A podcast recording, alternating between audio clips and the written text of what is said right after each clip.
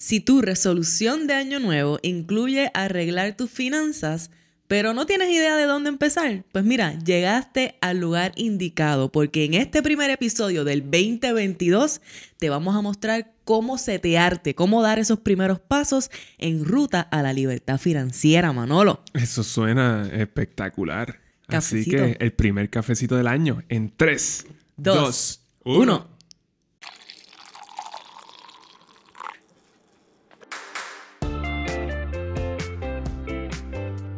Saludos y bienvenidos a Café on a Budget, tu expreso hacia la libertad financiera. Te habla tu host Manuel Vidal y me acompaña mi co-host Su Hailey Matos. En el episodio número 92, el 3 de enero de 2020 Dos. Feliz año nuevo, mi gente. Feliz año. Esto está increíble que estamos en el 2022. Así de rápido pasa todo esto y estamos en el episodio número 92. Un año nuevo, nuevas ilusiones, nuevo ímpetu, pompeaera, momentum, energía, con todo. Vamos, estamos listos para darle absolutamente con todo este año y espero que así sea con cada una de las personas que nos está viendo y nos está escuchando.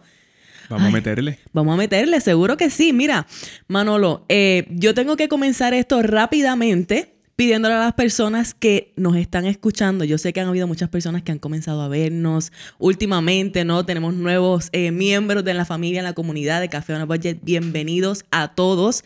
Si usted ha llegado aquí de la manera que ha llegado y usted se está gozando, se está disfrutando todos estos episodios, todo este contenido que le estamos poniendo allá afuera con todo el amor del mundo, porque eso es lo que sale de aquí de nosotros para ustedes, hagas, hagas, hagas, no, haznos un favor y ve a Spotify o ve a Apple Podcast y déjanos un rating de 5 estrellas y un review con tu mensaje, con lo que te gusta, con lo que tú quieras, pero eso nos va a ayudar un montón a seguir creciendo la comunidad y seguir llegando a personas que como tú están, mira, determinados en este 2022 eh, buscar esa libertad financiera.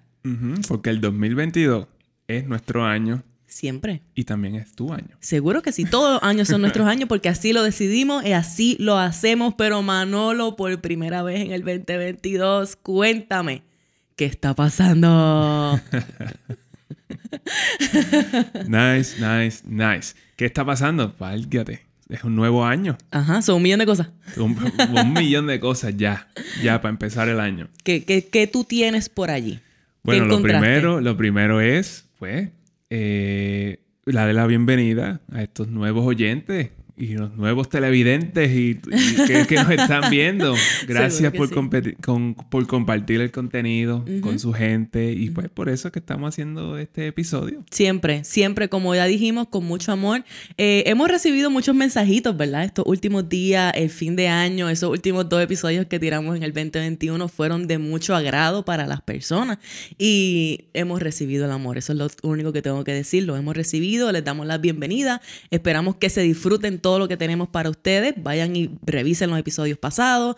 Eh, díganos qué más quieren saber, qué más necesitan, qué les falta, eh, lo que ustedes quieran, lo que ustedes necesitan que nosotros le traigamos aquí en este nuevo año para que usted mejore su estabilidad financiera, para que usted alcance la libertad financiera. Estamos aquí para eso.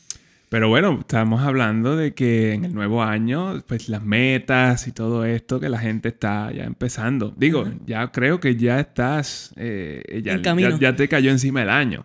ya más vale que empiece. estas metas ya deberían estar hechas.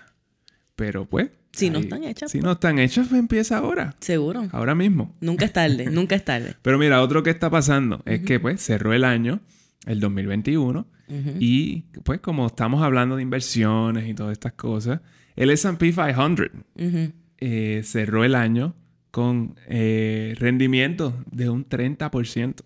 ¡Wow! 30%. Eso significa que, que en general eh, la gente tomó, ¿no? De, de, de, return, de rendimiento, lo que creció su portafolio, que estaba invertido en, esta, en este índice, este, en este fondo indexado, fue de 30%. Eso es un número, yo creo que... este es el, y esto es lo que nosotros venimos diciendo desde que empezamos el podcast en el 2020. Eh, pon, pon, algo en el S&P 500. Siempre pon algo ahí porque, pues, siempre, eh, hasta ahora, casi siempre va para arriba todo el tiempo. Nada de esto es garantizado, pero obviamente cerramos el año con 30%. Si tú no estuviste ahí, te lo perdiste. Exacto. Y muchos de nosotros, muchas de las personas que nos ven y nos escuchan, evitan hacer este tipo de inversiones, así sean 25, 50 dólares que tengan por ahí que les hayan sobrado. Evitan hacer esto por el miedo de que, ay, pero ¿y si baja? Pues claro, ese riesgo siempre está ahí. Pero mira de lo que te estás perdiendo por ese miedo, por permitir que ese miedo te paralice. Así que yo pienso que algo, alguna de tus metas quizás del 2022 es por lo menos comenzar a adentrarte en este mundo, comenzar a invertir un poco de tu dinero en fondos indexados como este. Obviamente esto es, no estamos diciéndote, esto no es este, ¿cómo se dice? Esto es con propósito de educación, no somos asesores financieros, bla, bla, bla, bla, bla, tú sabes todo esto. Pero el punto es que comiences a darte la oportunidad de ver ese dinero crecer y ver la magia del compounding manifestarse. Sí, mira, en el 2020 piensa que eso fue un año catastrófico para el mercado. Sí. Y con todo eso, el S&P 500 terminó positivo. Ya, ya. Y este año es, algo increíble, 30%. Súmale el porcentaje que ganaste en el 2020 si estabas ya antes en esto y pues por cada, por cada 100 dólares pues, Exacto. nada más en un año sacaste 30, solamente en un año. Exactamente. Y si esto no te convence lo suficiente porque tú dices, ah, pero el año que viene puede bajar. pues mira, eso es cierto, pero ve y busca la historia de este índice y ve cómo a través de la historia, a través de los años, la tendencia es a crecer, la tendencia es hacia arriba. Así que atrévete, atrévete. Y anyway, ya mismo vamos a hablar un poquito más de esto. Seguro que sí. Eh, pero vámonos al tema, porque estamos hablando de que tenemos nuevos oyentes o queremos explicarles a todo el mundo qué es lo que deberías estar haciendo este año en cuanto, en cuanto a tu finanzas. Sí. ya sabemos, las personas, eh, eh, ellos se, se, sobrecargan, they get overwhelmed. Yes. Como que porque son tantas cosas, las finanzas, números, tienes que ser un dios de las matemáticas. no, no eh, tienes que ser un dios de las matemáticas. no, pues esa, es la cosa. El punto es que esto no debe ser algo complejo y no lo es. Esto no es, no es rocket science. No es rocket science. Si personas como nosotros ha podido, ha podido aprender esto, ¿no? Yo pienso que esto es algo que está disponible para todo el mundo y por eso es que traemos este episodio porque queremos mostrarte cómo si tú ves esto como un camino, como una ruta, cómo paso a paso tú puedes ir tomando las determinaciones, tomando las decisiones que tú necesitas para alcanzar esa libertad financiera sin sentirte abrumado, como Manuel dice que uno tiende a sentirse al principio, porque cuando llega ese primer mes del año que tú dices, ok, este año sí que sí, que yo voy a arreglar la finanza, y tú te sientas y tú dices, espérate, espérate, pero ¿por dónde yo empiezo? ¿Cómo es que se hace esto? Y eso se entiende, y para eso es que estamos aquí, ¿no? Exacto, es tratar de darte, e, el propósito de este episodio es darte la manera más sencilla de que tú puedes empezar eh, tu año con el pie derecho y, que puedas, eh, puedas saber dónde estás y cuál es, cuál es el próximo paso. Exactamente. Y de nuevo, esto le va a servir tanto a las personas que están comenzando, los nuevos oyentes que están, espérate, yo no sé nada, yo no sé por dónde empezar, qué hago, con qué me como esto. Y también te va a, a servir a ti que nos hayas, quizás llevas con nosotros un, más tiempo, quizás llevas desde el principio, como sea, el punto es que tú veas esto como un journey, como yo digo, como un camino, como una ruta, y tú puedas identificar dónde en ese, en ese camino tú estás para que puedas saber entonces cuál es el potencial próximo paso para todo ti. el mundo, todo el mundo está como quien dice estoqueados en alguna parte. Eh, es como que esperando, esperando como, como cuando se te queda el carro en la orilla de la calle. ¿Quién aparece? A ver quién aparece, a ver quién me da, quién, quién me da una idea. Pues somos la grúa, mi gente. llegó la grúa, llegó triple A. y mira, eh, cabe señalar aquí, ¿no? Que obviamente esto que te vamos a presentar es un baseline. Esto es un baseline, este es el camino eh, safe, como dice Manolo. Este es el camino entre comillas. No es, que, no es que es 100% safe pero es un camino de poco riesgo. Es un camino de poco riesgo y esto es un camino que es eh, súper útil para aquellos de ustedes, para ti, si tú eres esta persona que tú dices, mira, yo no soy una persona que le gusta los números, esto de sacar cuentas a cada rato, eso no es lo mío, esto a mí me abruma, no me interesa, yo lo que quiero es que alguien me diga qué hacer para poder mantener lo mío estable y no tener que preocuparme mucho por esto. Exacto. Pero bueno, escucha esto. Escucha esto porque literalmente esto te va a hacer millonario. Lo que tú vas a escuchar aquí, literalmente tú te vas a hacer millonario y, no tienes que y no tienes que respirar números todos los días. Así mismo es. Esto es cierto. Así que, bueno, el punto de partida. Vamos a decir que tú estás ahí justo al frente de ese start line ¿verdad? En este camino, en esta ruta a tu libertad financiera. Típicamente, y yo creo que obviamente nosotros nos identificamos con esto, cuando uno comienza, uno realmente no tiene mucha conocimiento, mucha conciencia sobre cuál es tu posición financiera.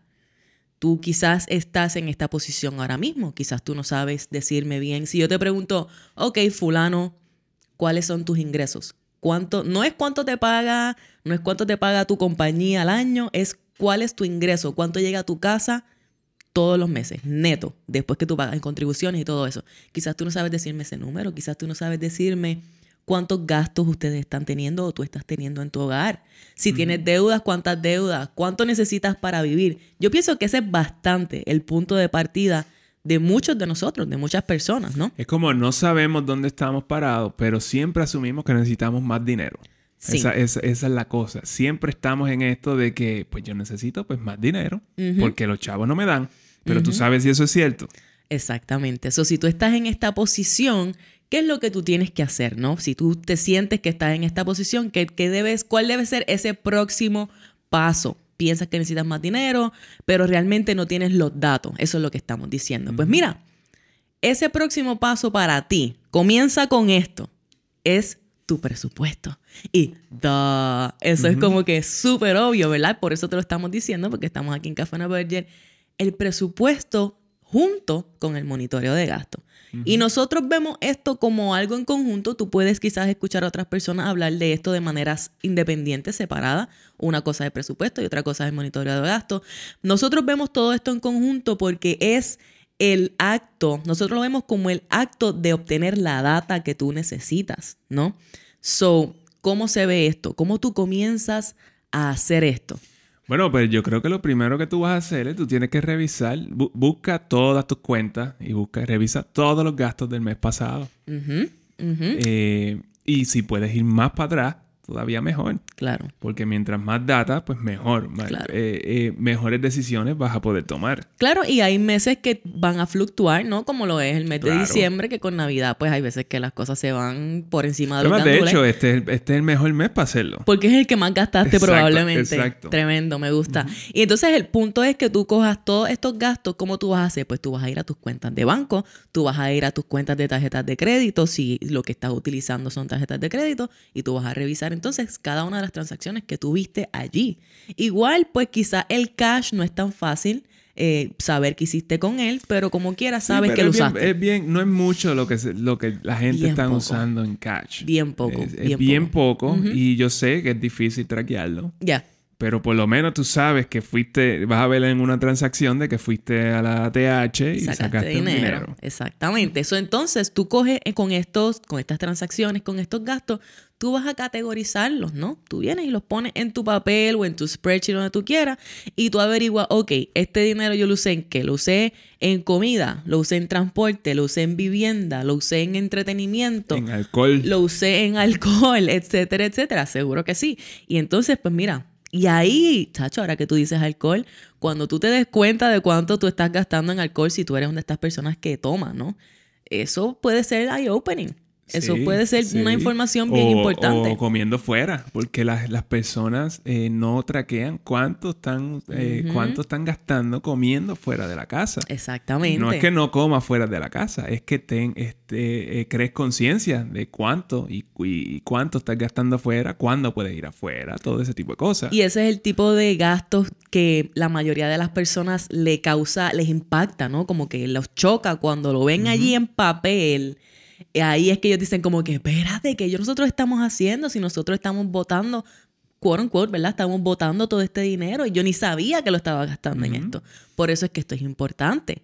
Y así con esta información tú vas a saber a modo, tú sabes, en high level, dónde se te está yendo el dinero, si te está sobrando algo o dónde puedes comenzar a ajustar si te estás yendo por encima de lo que recibes, todo este tipo de cosas. Y yo creo también que cuando eh, hablamos, nosotros hablamos aquí de budget y eso, yo creo que muchas personas piensan que hacen un budget porque pues al final de mes ellos vienen y, sacan pues, los gastos, las utilidades, qué sé yo qué más, y lo que me sobra Pues entonces pues lo gasto. Eso es para explotar. Para explotarlo por ahí, pero eso no es un budget. Me sobraron 400 dólares después que yo pago todo lo básico y pues significa que tengo 400 dólares para gastar, pero hay veces que gastas 500 y ni cuenta te diste porque no estás monitoreándolo. Exacto. El, el budget se hace al principio de mes, no al final. Ajá, ajá. esa, esa es la cosa. Exactamente. So, ¿qué herramientas existen para ti? Pues mira, busca sabiendo lo que no es un budget, ¿verdad? Porque te estamos diciendo,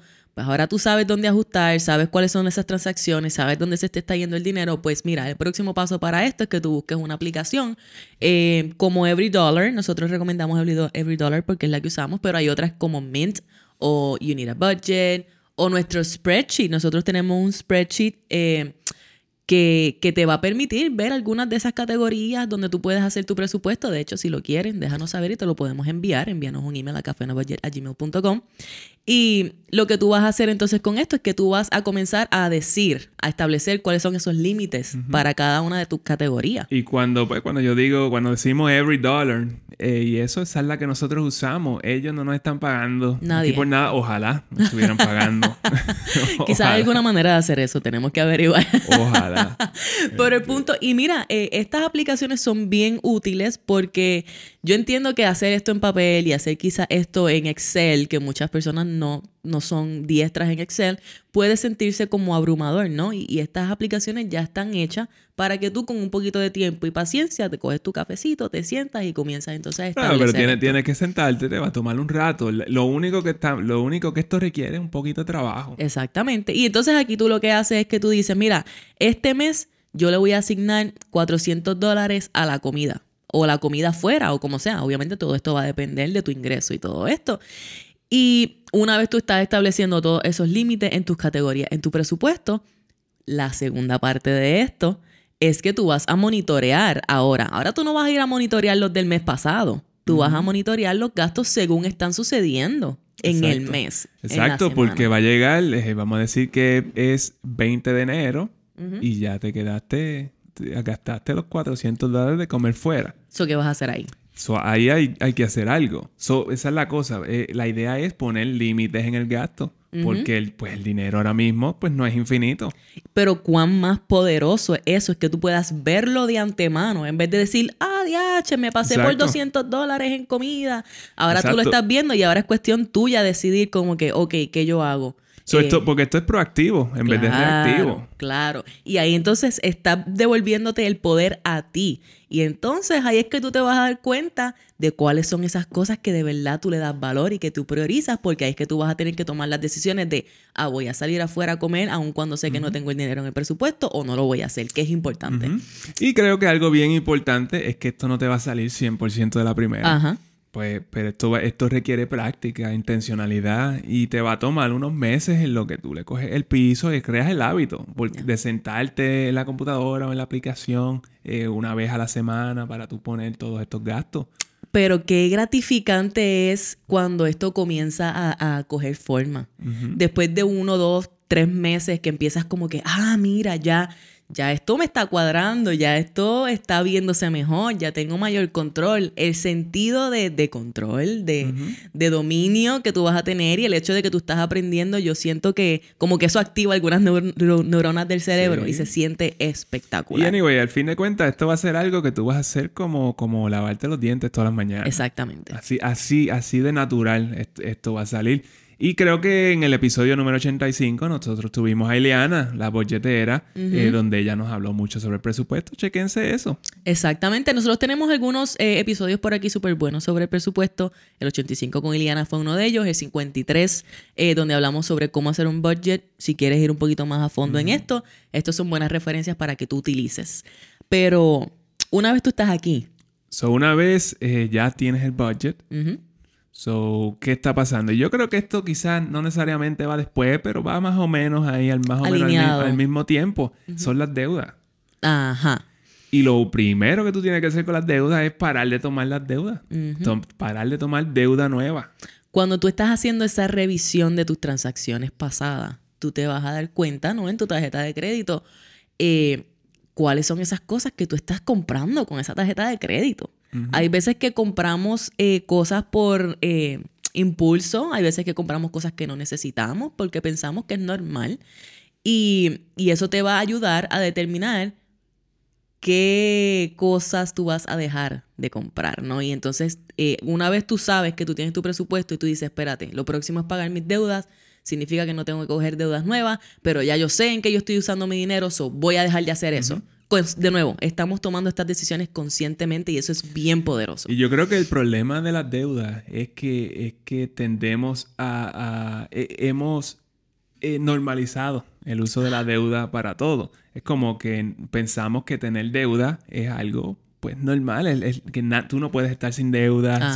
creemos todo esto de que uno no puede estar sin deuda. Y eso no es cierto, mi gente. Tú puedes estar sin deudas, tú debes estar sin deudas. Y claramente nosotros hacemos un énfasis en lo que son las deudas de consumo, ¿no? Lo que son deudas de tarjetas de crédito, que son innecesarias. hay, hay, hay, deuda buena y deuda mala. Todas las deudas de consumo, todo esto que tenga que ver con tarjetas de crédito, tú no necesitas ninguna, ni un peso en eso. De hecho, yo estaba corriendo mi reporte de crédito el otro día y obviamente hay muchas cuentas. Si ustedes nos siguen hace un tiempo, usted sabe que nosotros hemos hablado después que teníamos deudas de cuánta cosa o tarjetas de crédito de cuánta cosa. Allí fue donde yo vi nuevamente todas las benditas tarjetas que yo tenía. Yo tenía tarjetas de todas las tiendas que existían, habidas y por haber. Ahora están todas ellas cerradas. Obviamente, ahora yo mantengo solamente una cuenta, dos tarjetas de crédito. Sí, y la cosa es que tú no tienes que cerrarlas, las, cierran solas. Se cierran solas, pero lo que era bendito, todas, todas las tiendas, yo ni las voy a mencionar.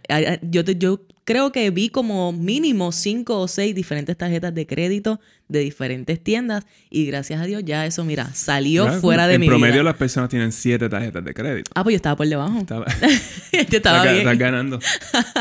Pero mira, la idea aquí entonces para pagar tus deudas tú vas a utilizar ese presupuesto que ahora tú estás usando, que te está dando toda esta data hermosa y preciosa y todo este sentido de conciencia, tú vas a utilizar esa información para saber cuánto dinero tú tienes para aportar extra al saldo de deudas, porque una vez ya tú tienes tu presupuesto ahí tranquilito, tú quieres enfocarte rápidamente en salir de esas deudas. Lo más rápido posible. Exactamente. So, tú dices, mira, me sobran 300 dólares ahora.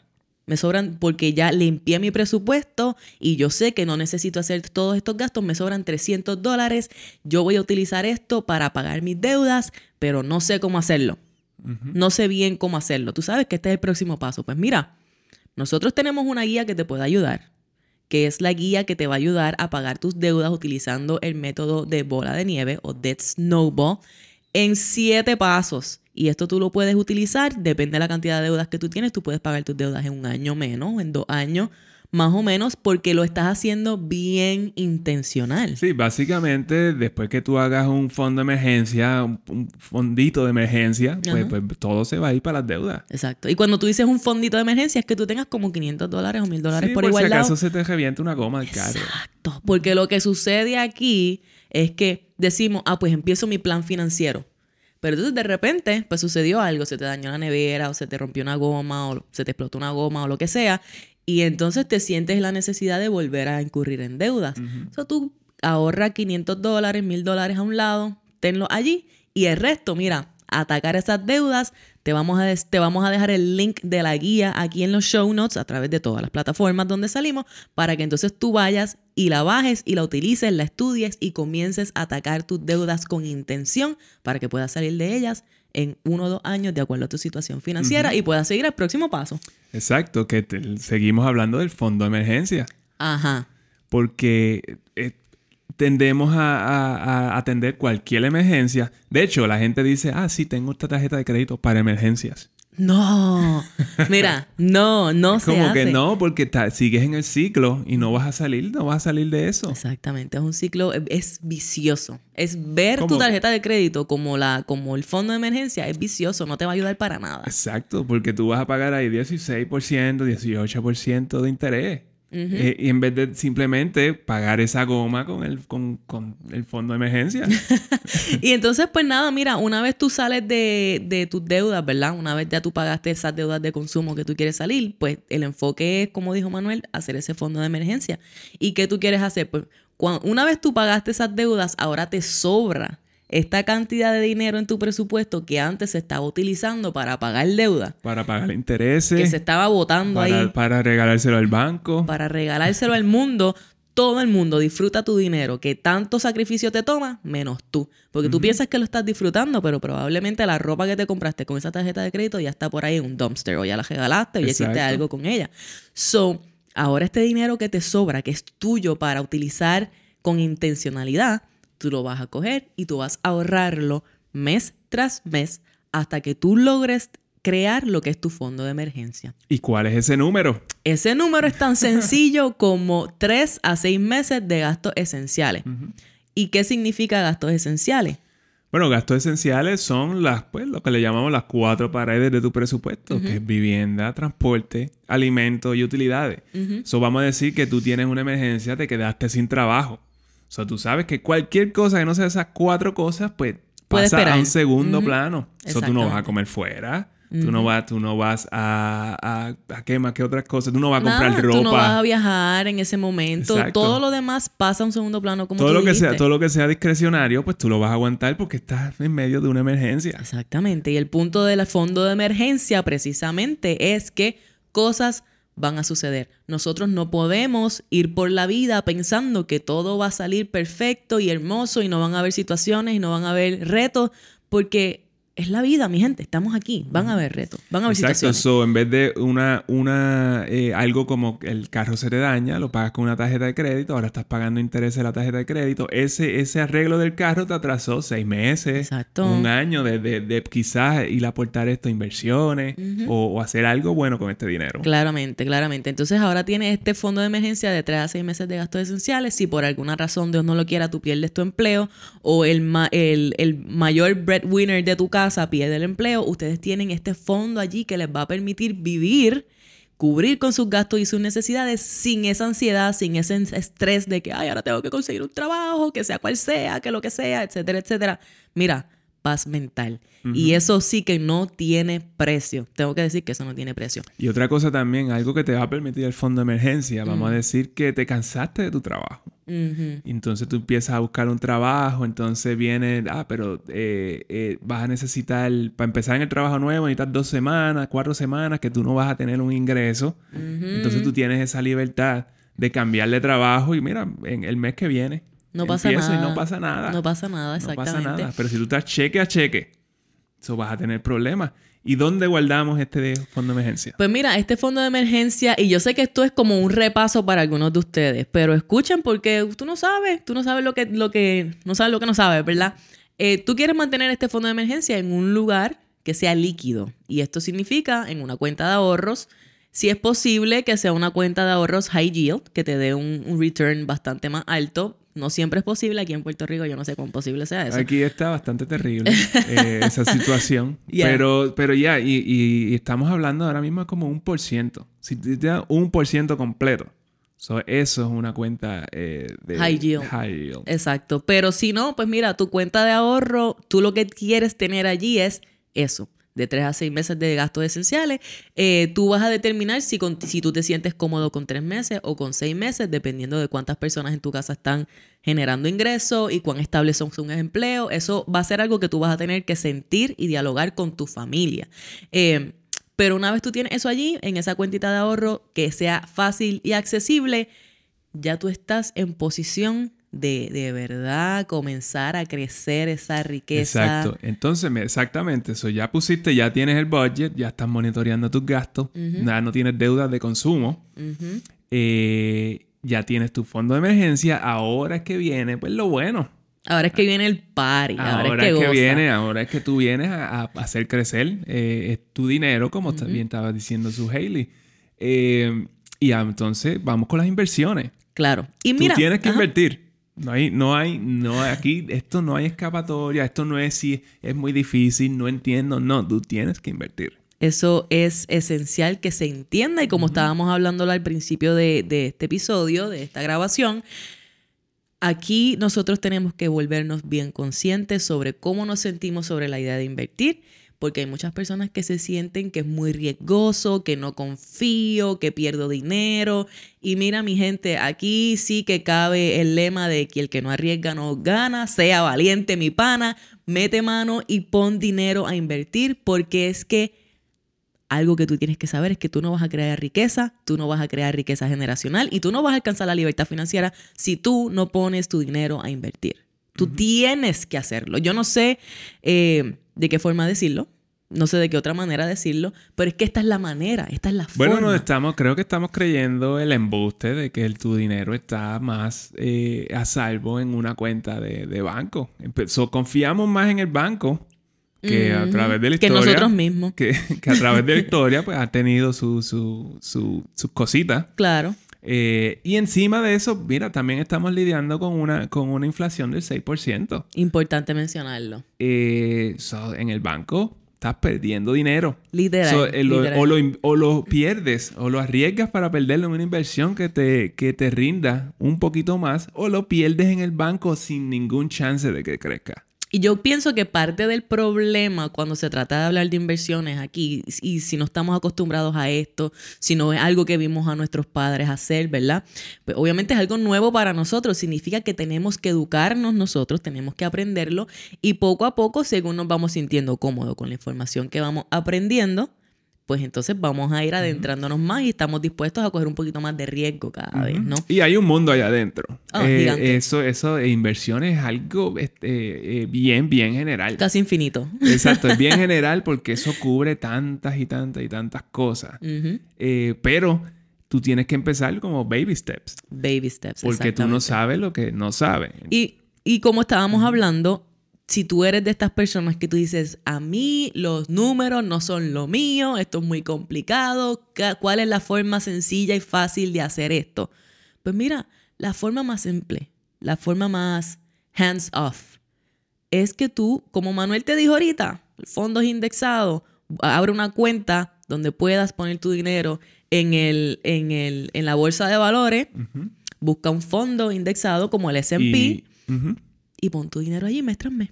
Y estos fondos también son infinitos. Hay, una, hay montones de ellos. So, tú buscas uno que refleje el S&P 500 y, y empieza por ahí. ¿Y por qué el S&P 500? Porque eso representa las 500 compañías eh, más exitosas en, en americanas. Exacto. Entonces, ¿qué pasa?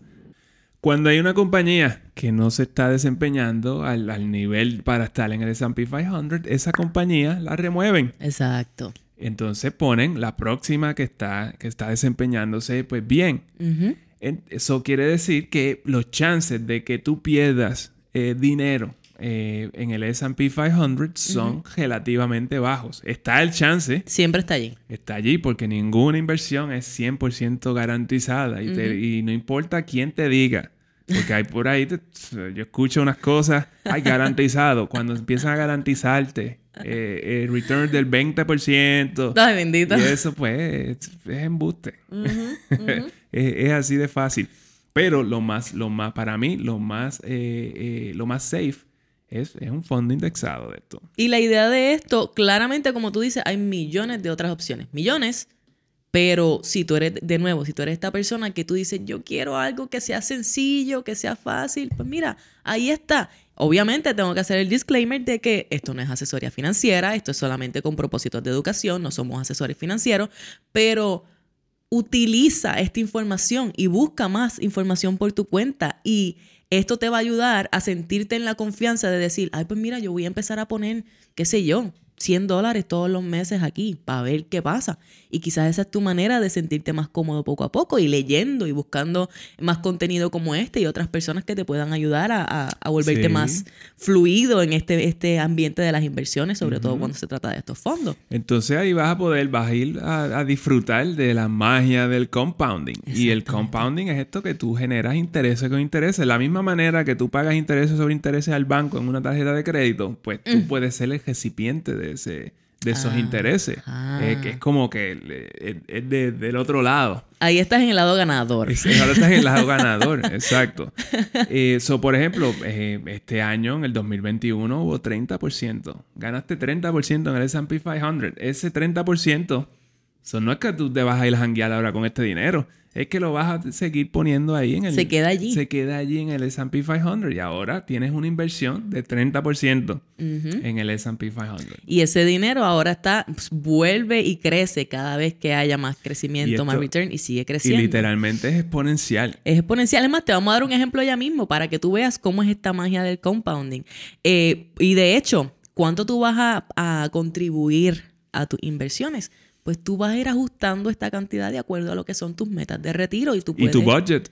Y tu budget, claro So- so está. por, por eso es que es lo primero que tú tienes que hacer, porque esto es lo que Exacto. te va a decir cuánto tú vas a pagar en deuda. Después que tú pagues las deudas, todo eso es para las inversiones. Claro. Porque, anyway, tú lo estabas pagando en deuda. Lo estabas pagando en deuda y claro, y por eso el in-between que ponemos allí es el fondo de emergencia para que entonces estés seguro de que no tienes que incurrir en deudas nuevamente. Exacto. Pero el punto es que ahora todo este dinero tú lo pones en inversiones.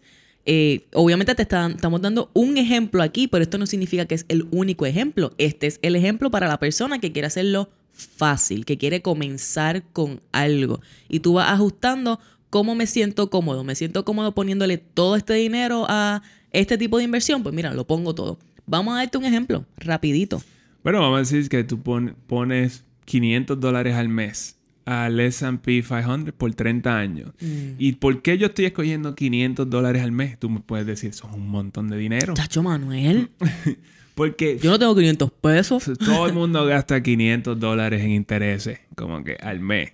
Todo el mundo está dispuesto a pagar un carro por 500 pesos. Exactamente. Y mucho más que eso. Exacto. So, Vamos a ser realistas. so- so me está haciendo pensar de que casi cualquier persona puede venir con 500 dólares al mes. Claro. Y esto es un ejemplo, ¿no? Pero, pero lo que tú dices es cierto. Yo he visto muchas personas, muchas, que pagan 500, 600, 700 dólares al mes en un carro para nada, porque sabemos que esos carros bajan de precio, deprecian Exacto. con el tiempo. ¿Qué tal si tú tomas ese dinero y lo inviertes? Pues mira, eh, vamos a ajustar la inflación como a un 3, un un 3%, Ujú. que ahora mismo es un 6%, pero vamos a ver que en promedio ha sido... eh, El promedio ha sido, Promedio. El promedio ha sido so- 3%. so eso es 785 mil dólares en 30 años. So, lo que tú estás diciendo es que si yo pongo 500 dólares por desde hoy, por Ujú. 30 años, al cabo de 30 años, asumiendo una inflación de 3%, yo voy a tener 784 mil dólares en mi, en mi portafolio. Exacto. Y tu principal, lo que tú pusiste ahí es 180 mil dólares. So, tú poniendo 180 mil dólares a través de 30 años, ¿verdad? Porque eso, en 30 No, años, es- tú es pusiste... pago a plazo. Pago a plazo. tú pusiste 180 mil dólares y poniendo 180 mil dólares, tú vas a generar tanto como para tener casi 800 mil dólares en tu cuenta, en tu cuenta de, de inversiones. ¿Y cuánto esfuerzo, cuánto esfuerzo te tomó esto? Simplemente pues, Hacer tu presupuesto. hacer tu presupuesto y ponerle esto, este dinero ahí por 30 años. Y la, esa es la cosa, tú no te vas a quedar. Si tú empiezas, cuando tú empiezas a ver el crecimiento y tú empiezas a ver el beneficio de esto, probablemente esto va a ser, empieza a ser mil dólares en algún momento.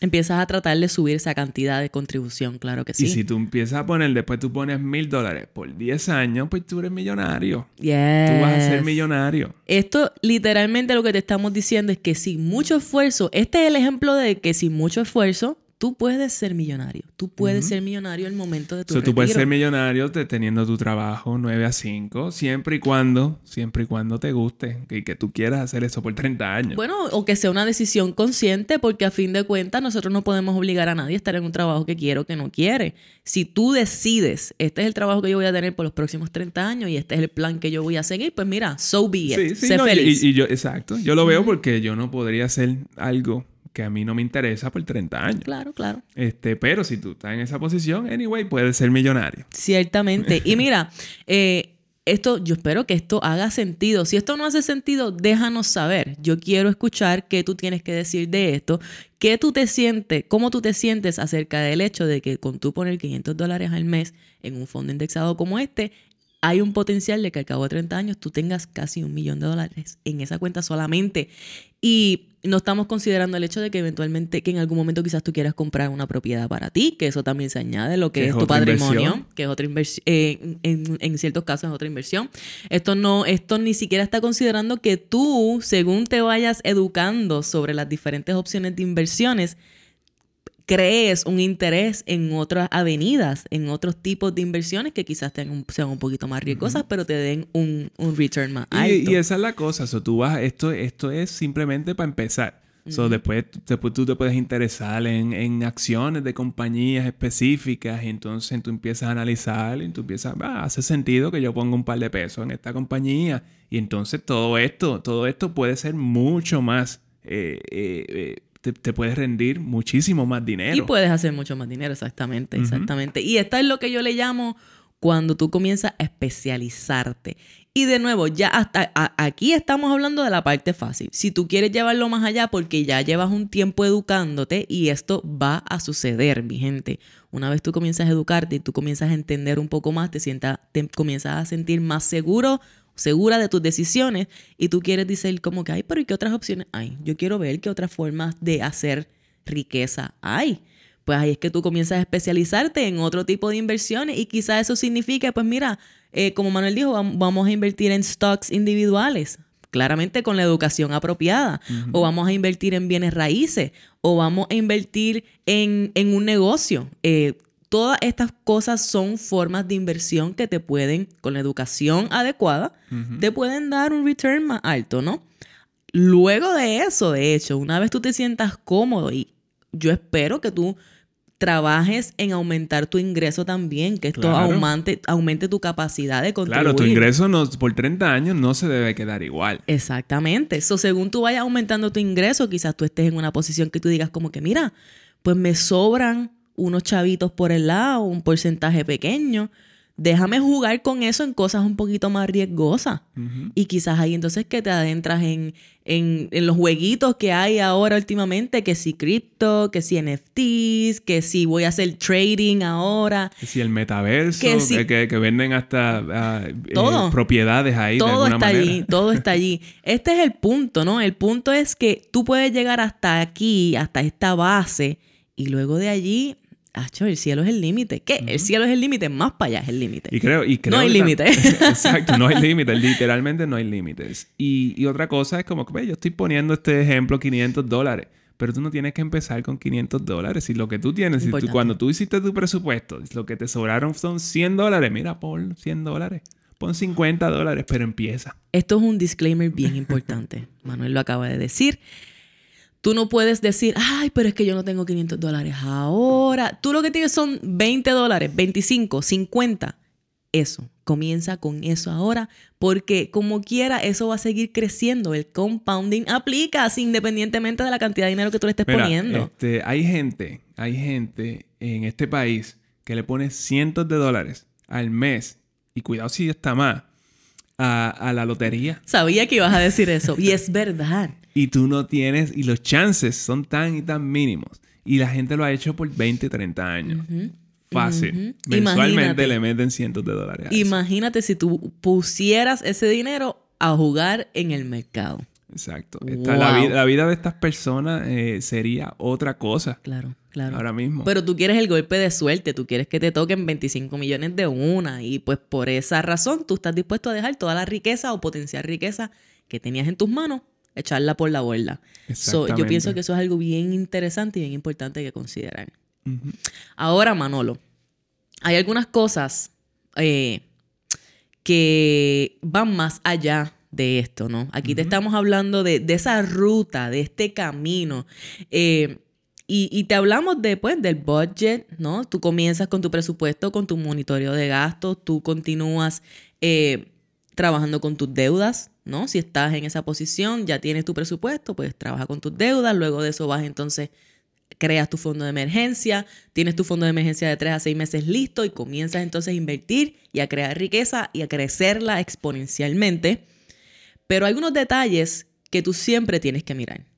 Independientemente de dónde en esta ruta, dónde en este caminito tú estés, hay unos detalles que tú siempre tienes que tener presente y te vamos a explicar cuáles son y por qué. So, yo creo que uno de estos detalles es el CPA. El CPA es la persona que te va a ir guiando por todo este camino. Eh, todo el mundo necesita un CPA. Yes. ¿Por qué? Porque la realidad es que las contribuciones, tus impuestos, es una parte bien, bien, bien importante de tus finanzas. Yes. Yes. Eh, Yo, yo pienso que no le damos la importancia que se merece. No, no, no, no se las damos a Aro. Lo que estamos es como, ah, pues sí, que me llenen los Que- taxis, que que, me- me, que me... Que me saquen el máximo para yo no tener que pensar en nada. Exacto. Entonces le terminamos eh, haciendo un préstamo al gobierno sin ningún tipo de interés y que el gobierno, si tú estás en Puerto Rico, te saben que se han atrasado esos pagos. Válgame, que si se han atrasado y aun cuando te lo pagan rápido, eso es dinero que tú pudiste, E imagínate si... invertirlo. Imagínate exactamente si ellos te devuelven dos o tres mil dólares, que fue que, eso lo que significa fue que tú le pagaste a ellos de más dos o tres mil dólares de, de contribuciones. Ese dinero tú lo pudiste haber invertido y sacarle. Vamos a decir que eso te, tuviste, eh, te devuelven dos mil dólares. Imagínate si tú hubieras invertido esos dos mil dólares en el S&P 500 en el 2021. Exactamente. ¿Cuánto dinero tú dejaste sobre la mesa? Exactamente. Y eso es lo que es bien. Válgame, eso son como 600 dólares. Exacto. Así mal Ajá. contados, ¿verdad? Sí. Mira para allá. Dejaste mira para 600 allá. dólares sobre la mesa por simplemente prestárselo al gobierno. Por no poner atención. Y, y, y, y te, puede- te cuesta más porque el gobierno se tarda más en pagarte. Yes. Y esto, esto es un como medio regañito, ¿no? El medio regañito es busca un buen CPA, un buen contable que sepa de estrategias contributivas y que te pueda ayudar a optimizar tus contribuciones. Porque eso es lo que, lo que ellos te pueden hacer. Y otra ayudar. cosa, eso todos los años, cada vez que se, se monta un político nuevo, ahí buscan cómo, cómo dar, dar un tax break o algo así, una, un, un crédito contributivo, que muchas veces tú no sabes cómo, Exacto. cómo reclamarlo. El Exacto. CPA está ahí para eso. Mira, te va a decir, mira, este año vi- viene esto. Y antes de que ya eso esté allá afuera, como que ya tú estás en posición para tomarlo. Y esto es bien importante. Eso, el CPA, como dijimos, te va a ayudar a optimizar tus contribuciones, a conseguir esos créditos contributivos y establecer estrategias para que te ayuden a crear riqueza. Y esto va a ser mayormente relacionado con tus cuentas que, redu- que reduzcan lo que se llama el taxable income, como las cuatro cuentas de retiro 401k, cuentas IRA, inclusive algunos fondos de college, si estás haciendo contribuciones para un fondo 529 para tu hijo ir a college, etcétera. Es bien importante, esto es bien importante que independientemente de cuál es tu posición, tú vayas y busques un CPA que te ayude a establecer tu estrategia y quizás de primera intención no sea, la- no sea nada complejo, pero como quiera te estás asegurando de que estás sacando el máximo a esta oportunidad. Eso está ahí. De hecho, tenemos un episodio que es buenísimo y es que tengo que tirarlo aquí, que fue el episodio 91, que salió hace dos o tres semanas atrás y eh, traemos a Adrián Saya Es CPA. el 90, no el 91. El episodio 90, discúlpame. Y aquí él nos da las estrategias contributivas para fin de año y todavía hay muchas de esas cosas que aplican porque hay muchas de esas cosas que tú puedes sacarle provecho para las contribuciones que vienen en este 2022. Así que ve y chequea ese episodio. So, aparte del CPA, hay otra cosa que tú tienes que tener en mente. Y es cuando, si tú tienes dependientes, hay gente, hay- pues, tienes hijos, tienes esposa, eh, o esposo, que dependen de tu ingreso. Ujú. So, ¿qué pasa si a ti te pasa algo? ¿Dónde esta persona, dónde estas- estos dependientes tuyos van a quedar? ¿Qué sucede con ellos? So, so, tú tienes que tener un seguro de vida. Yes. Eh, Yo pienso que eso no se habla es- suficiente No, es cuestión de mitigar riesgos. Yeah. Eh, en- nos, pueden, nos, van, eh, nos pueden pasar cosas. Y, y nos van a pasar cosas. Ya, ya, ya. Y esto es bien importante, ¿no? De nuevo, hay veces que pensamos en, ah, hoy proveo para mis hijos ahora, le doy todo, pero ¿qué sucede si tú no estás? ¿Qué sucede si a ti te, te pasa algo? Un seguro de vida eh, sencillo que cubra, eh, y Manuel te va a decir más o menos cuál es su opinión acerca de esto, ¿no? Esto no debe ser muy complicado, no tienes que buscar que tenga pito, flauta y centellas, tú lo que necesitas es algo sencillo que te cubra por los próximos par de años y que cree, tenga un foundation que permita que tus hijos, tu pareja puedan vivir, puedan eh, cubrir gastos, puedan inclusive pagar, eh, qué sé yo, una casa, lo que sea, puedan mantenerse económicamente si tú faltas. Exacto. La cosa es que, que, pues, tú vas a buscar un agente de seguro y el agente de seguro va a ser la, la persona que te va a orientar sobre cuáles son los productos que van allá afuera. Ujú. So, hay montones de productos también, como te puedes imaginar. Pero, en mi opinión, so, lo más sencillo es, es lo mejor, que es un term life por, por 20 años. So, tú, vas a estar, tú vas a estar por 20 o 30 años, tú vas a estar cubierto.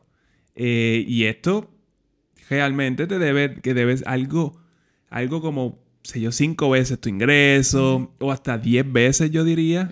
Eh, esa, esa es mi, mi opinión. ¿Por qué? Porque si a mí me pasa algo, pues yo no quiero que su Heidi esté pensando en que tiene que ir que trabajar el lunes. So, yo me, eh, me pasó algo, me, me, me fui con los panchos, me fui con los panchos el viernes y el lunes ella tiene que pensar en que... Sí, porque tengo que ir a trabajar porque la casa la dejó y no está salda y ahora yo no, si ella tiene un trabajo, pues yo quiero que ella renuncie a su trabajo y que ella busque qué hacer. Que pueda... Sí, no, y el punto es que, exacto, tus familiares puedan manejar la situación sin añadir el estrés Eh, financiero. financiero a esto. Exactamente. Esto yo pienso que es un acto de amor. De ver, literalmente. Así que busca un life Y- insurance sencillo. Ajá. No, y la cosa es que, eh, en verdad, si tú tienes 20, tú tienes 30, tú tienes hasta 40 años, eso es algo bien barato. Es súper Eh, barato. algo bien barato eh, bajo esto, lo, bajo lo que te estoy diciendo, que es a 20 años o 30 años, eh, eh, solamente tu ingreso, porque hay otros que ellos te dicen, ah, que, eso te- que si te lo ponen en una anualidad, que si va a estar invertido, que, y todo eso vale mucho más. Ajá. Pero te estoy diciendo que tú vas a ir a invertir, a hacer tus inversiones por tu lado. O sea, tú no necesitas que esta gente también te haga tus dinero por inversiones porque tú vas a tener control de eso. 100% de acuerdo con eso. Así que considera esta información. Si tienes más preguntas acerca de esto, si quieres que hablemos de esto un poco más, déjanos saber, envíanos tus preguntas por Instagram o por email. Y obviamente para eso estamos aquí, para servirte. Así que Exacto. seguimos buscando. Lo próximo, la educación. Tú tienes que educarte. Si tú estás aquí, ya te estás educando. Invierte en ti mismo, ¿ok? Y hay veces que, mira, hay inversiones que requieren dinero y hay inversiones como esta que requieren tiempo. Pero el punto es que tú eres la principal inversión en tu vida. Si tú te educas, si tú sabes cómo opera el mundo, si tú sabes qué cosas, qué estrategias hay allá afuera, qué cosas te pueden ayudar para desarrollarte personalmente y financieramente, tu vida va a ser mucho más mejor, mucho más mejor. Ave María, pero qué chévere está eso. ¿Viste qué lindo ese español mío en el día de hoy? Hermoso. El punto es, mi gente, que tenemos, de la misma manera que no nos gusta invertir el dinero en otras cosas como en el mercado, asimismo nos sentimos en una posición en la cual no, no nos sentimos cómodos invirtiendo en nosotros mismos.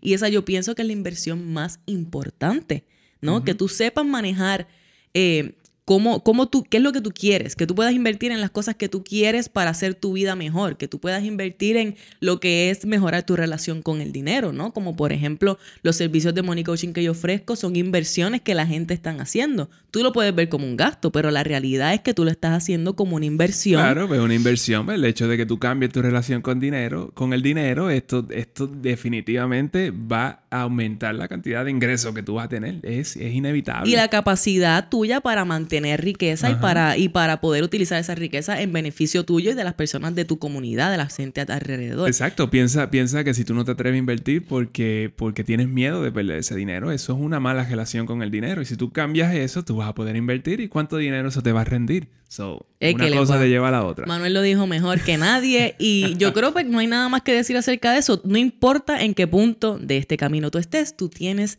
que invertir en ti mismo, tienes que invertir en tu educación y en desarrollarte de la manera que eso signifique, sea como hablamos con tu relación con el dinero, sea profesionalmente, sea para aprender sobre inversiones, o sea para desarrollo, para todo. Tú tienes que estar ok con la idea de invertir en ti mismo. Y creo que lo último, el último factor que, que- que es bastante importante, pero eh, yo no, yo no- a mí no me gusta hablar de esto, es el crédito.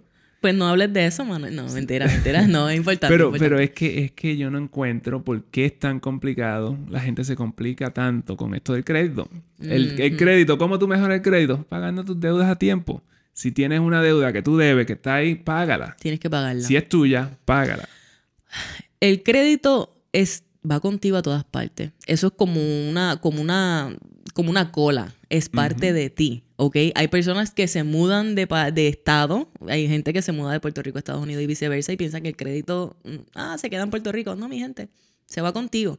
Sí, Así hay que... gente que piensa eso, dejan los carros tirados por ahí. Exacto, yo pienso que eso es lo más, lo más importante que tú debes entender, que el crédito siempre va a estar contigo y la forma de mantenerlo es pagando tus deudas. No le piches a las benditas deudas por más que tú no quieras pagarla. Si tú cogiste esa deuda, te corresponde pagarla. Es tu responsabilidad y es tu deber. Así que paga tus deudas, chequea tu reporte de crédito todos los años. Puedes ir a annualcreditreport.com, te damos el link en los show notes para que verifiques cómo está tu crédito, qué cuenta, cómo está tu reporte de crédito, qué cuentas hay abiertas, qué cosas pueden haber allí que tienes que arreglar. Y mira, por eso es gratis. Y eso, es, gratis, eh, pero yo sé que hay muchas personas que se enfocan en todos estos factores que afectan el crédito, eh, qué sé yo. Sí, y son importantes. Pero yo, yo pienso que nada, si tú pagas tus deudas a tiempo, tú no vas a tener ningún problema con el crédito en ningún momento. Y también porque como ya te dijimos aquí, tú vas a establecer un plan para saldar tus deudas de consumo, que, que ahí es típicamente donde fallamos cuando se trata del crédito, típicamente. Y como tú vas a salir de tus deudas de consumo, eso significa que tú vas a mejorar tu crédito. Y tienes que chequear el crédito. La razón por la que tienes que chequear el crédito es porque te pueden robar la identidad y pueden usar tu nombre. Entonces empiezan a aparecer deudas negativas, eh, eh, eh, entradas negativas en tu reporte y pues tú tienes que disputar esas cosas. Es la única razón. Exacto. Pero nada, esto es de nuevo otra de esas cosas que independientemente de donde tú estás en tu camino a la libertad financiera, tú tienes que verificar eso todos los años preferiblemente. Preferiblemente. Pero yo creo que ya te dimos un overview de básicamente todo lo que tú tienes que tener en cuenta para, para el 2022, para que eh, arranques con esto de las finanzas personales, empieces a enderezar tu vida financiera y te pongas en camino a tu libertad financiera. Esto es bien, es bien sencillo, pero requiere trabajo. Claro. Y un paso a la vez y saber dónde tú estás hoy y simplemente saber cuál es el próximo paso. Claro, saber dónde tú estás hoy te va a permitir saber cuál es el próximo paso. Y aquí te acabamos de decir paso a paso en dónde es que tú, eh, a dónde te debes enfocar y cuáles son las cosas que independientemente de dónde tú estás tienes que mirar. Y tú lo ves, cuando tú lo ves todo esto junto, es bien abrumador, overwhelming. Y esto te va, esto te va a paralizar y no tomas acción. Y eso yo pienso que esa es la mayoría de los casos. Por eso que la gente piensa que es complicado. Exacto, y ese es el peor problema, ¿no? Porque la realidad es que lo más importante para crear riqueza es tomar acción, sea educándonos, sea haciendo lo que estamos haciendo aquí, ¿no? Hablando de esto, o sea tomando la acción de decir, ok, voy a comenzar a monitorear mis gastos, voy a hacer mi presupuesto, voy a pagar mis deudas, voy a ir al próximo paso que me corresponde y poco a poco te vas a dar cuenta de que no es complicado, que toma tiempo y requiere paciencia, requiere intencionalidad, requiere consistencia, pero tú sabes que esto es lo que tú tienes que hacer para tener esa vida rica, próspera, abundante que tú quieres y más que todo no tener el estrés, la ansiedad, el, este sentido de ay, de no sé qué, qué sé yo, de que no me siento cómodo porque sabes que detrás de tu cabeza está esta situación financiera, mira, no dejándote dormir. No hay nada que tenga más importancia que tú poder tener tu paz mental, que tú poder enfocar tu energía y tú poder elevar tu vida porque estás utilizando ese tiempo y esa energía en las cosas que te llenan y no en estos problemas que sí tienen solución si le ponemos la atención que requiere. Exacto. So, yo creo que si tú te vas a llevar algo algo de aquí. Eh, ahora mismo, pues yo pienso que es esto de que para elevar tu nivel de vida tú tienes que simplemente aumentar tus ingresos, no aumentar tus gastos, vivir por debajo de lo que tú haces y tú vas a estar bien. Sí. Financieramente tú vas a estar bien. Y, mentalmente. hay que hacer mucho. Ah, mentalmente otra historia. Exactamente. Así que con esto, mi pregunta para ti es, ¿qué te detiene ahora mismo? ¿Qué te detiene? ¿O qué, qué tú piensas que te detenía antes de escuchar este episodio. Quizás era miedo, quizás era apatía, ¿no? Desinterés, porque pues no te interesa, creciste de esta manera, ¿no? ¿Qué es lo que te detiene? Y mira, busca, busca qué puedes hacer, qué puedes aprender para llevarlo, para llevarte a ti al próximo nivel, ¿no? ¿Dónde, dónde tú estás ahora mismo? Puede, que no sepas dónde estás, puede que estés aprendiendo a hacer un budget, puede que estés pagando tus deudas, haciendo tu eh, fondo de emergencia, ya adentrándote en las inversiones, especializándote en las inversiones, eh, o simplemente quieres aprender para empezar a, a, tomar acción. Exacto, pero el punto es que tú analices esto, crees conciencia, dónde estoy, y mira, aquí te dimos el paso a paso para que te enfoques en lo próximo. Olvídate de lo que falta, olvídate de lo que viene después, enfócate en lo próximo, que es lo más importante. Y una vez tú te enfoques en eso y tú confíes en el proceso, tú verás que esto poco a poco va tomando forma y no te va a tener que tomar tanto tiempo, no va a tener que ser tan abrumador y no vas a tener que sentirte como que tienes que estar mirando números y siendo un experto en contabilidad eh, todos los días de tu vida, porque de eso no se trata, se trata de poder crear, como dije, el espacio para vivir la vida de una manera abundante, de la forma que queremos, pasando tiempo con lo que nos gusta y con quienes queremos pasar el tiempo, porque para eso es que estamos aquí, mi gente. Nosotros no estamos aquí para perder tiempo mirando spreadsheets todo el día, claramente. Así que, pues nada, eh, ¿dónde nos escuchan? Mira, mi gente, tú sabes que nos escuchas en todas partes. Nosotros estamos en todas partes. Nos encuentras en Apple Podcast, nos encuentras en Spotify para que escuches la versión podcast de esto. Tenemos una versión video, si acabas de enterarte. Nos encuentras en YouTube. Tenemos nuestro canal Café on a Budget y también nos encuentras los domingos y lunes en Puerto Rico eh, por el canal Liberty, canal 85 y 285, domingos y lunes a las 4 de la tarde. Allí puedes ver eh, la transmisión de estos episodios semana tras semana y nosotros estamos bien felices de que por donde sea, por donde sea que nos veas o nos escuches, estés aquí con nosotros y seas parte de esta comunidad. Continuemos creando conciencia eh, y elevando, elevando nuestro estilo de vida, elevando nuestra eh, estabilidad financiera y alcanzando la libertad financiera como comunidad. Uy. Tremendo. Pues nada, así que, bueno, feliz año de nuevo. ¡Yay! Que disfruten los mejores deseos, mucha prosperidad, mucho progreso, mucho crecimiento y mucho. Y con este episodio estás ready para empezar a, darle duro. Vamos a darle, vamos para la próxima. Así que nada, nos vemos la semana que viene. Esto fue Café, on, a budget.